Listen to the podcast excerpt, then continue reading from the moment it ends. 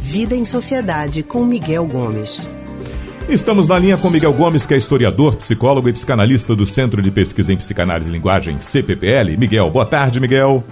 Boa tarde, Raul. Boa tarde, Andy. Boa tarde, ouvinte. Oi, Miguel. É a Alexandra hoje que está com você. É a Alexandra. um abraço, Alexandra. Tudo bom, querido? Tudo bom. Ó, Miguel, a empresa Uber, que possui uma das maiores plataformas de transporte de passageiros por aplicativos, divulgou que a partir de novembro os passageiros poderão escolher silenciar os motoristas, pagando até um valor a mais por isso. Ou seja, a pessoa pode pagar para não conversar durante a corrida. É. O que é que, por que, que é tão difícil, hein, Miguel, é, conversar às vezes com um desconhecido num percurso às vezes tão pequenininho, né? Isso incomoda algumas pessoas. Por que seria? É, eu digo que são sintomas dos nossos tempos, né? A gente vive um, uma época em que está todo mundo tão próximo por conta da, das redes sociais, da facilidade de comunicação por telefone, aplicativo, rede social, etc. Todo mundo se fala, a gente está aqui e eu posso estar tá falando com vocês agora do Japão e parece que eu estou falando da esquina. É verdade. Né? E eu posso estar do outro lado do mundo. Então essa facilidade deu essa sensação de que parece que agora está todo mundo conectado, todo mundo na mesma aldeia global e tal, e não sei o quê.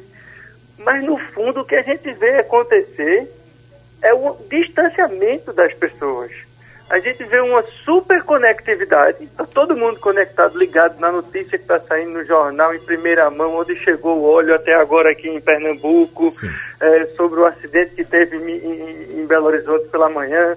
Então todo mundo está sabendo de todas as notícias. Super informado, super conectado. Mas a gente não está conectado com as outras pessoas. A gente está conectado com o mundo, mas a gente não se conecta mais com o cara que está do lado da gente, com a pessoa que está do nosso lado.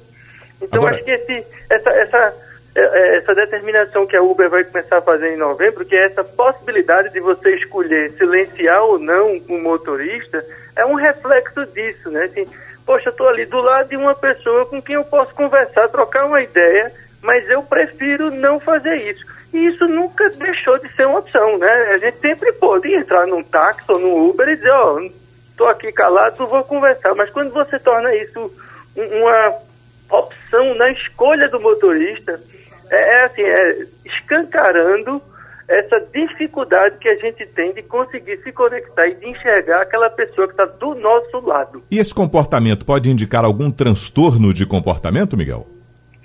Isso não necessariamente, Raul, vai encaminhar para um transtorno de comportamento, mas o que a gente enxerga aí é cada vez mais um isolamento das pessoas. E esse isolamento, sim, vai trazer consequências para a vida das pessoas. Ou melhor, já está trazendo. Né? Se a gente pega crianças e, e adolescentes que passam tempo demais conectados em rede social e tempo de menos conectados com outras pessoas, com outras crianças, com outros jovens, a gente vê crianças com dificuldade, com frustração, que reclamam que a vida está um tédio, porque o mundo delas está empobrecido e ficam sempre esperando que as coisas venham de fora, elas não conseguem criar e produzir nada. Se a gente pensa nos adultos, que estão cada vez menos conectados, cada vez mais reclamando de solidão, e veja, que é uma solidão paradoxal, porque a pessoa vai na rede social, tem não sei quantos mil seguidores, mas ao mesmo tempo se queixa de uma solidão. Por quê? Porque essa conexão via rede social é absolutamente superficial, nada disso é aprofundado. Não é à toa que a gente tem hoje uma epidemia de depressão no mundo. Não é, não é por outro motivo, senão essa dificuldade que a gente tem de estabelecer contato de, com outras pessoas, de alimentar a solidariedade, a empatia. É, é, essa conectividade que as redes sociais e que o computador nos dá é meio fantasiosa. Ela conecta com o mundo, mas não conecta com as pessoas. É verdade, Miguel, e é tão necessário esse contato, né? Muito obrigada aí pelo teu papo com a gente aqui hoje, viu? Tá joia. Alexandra, Haldner, todos e todas os ouvintes. Até a próxima. Até a próxima. Nós conversamos com o historiador, psicólogo e psicanalista do Centro de Pesquisa em Psicanálise e Linguagem, CPPL, Miguel Gomes.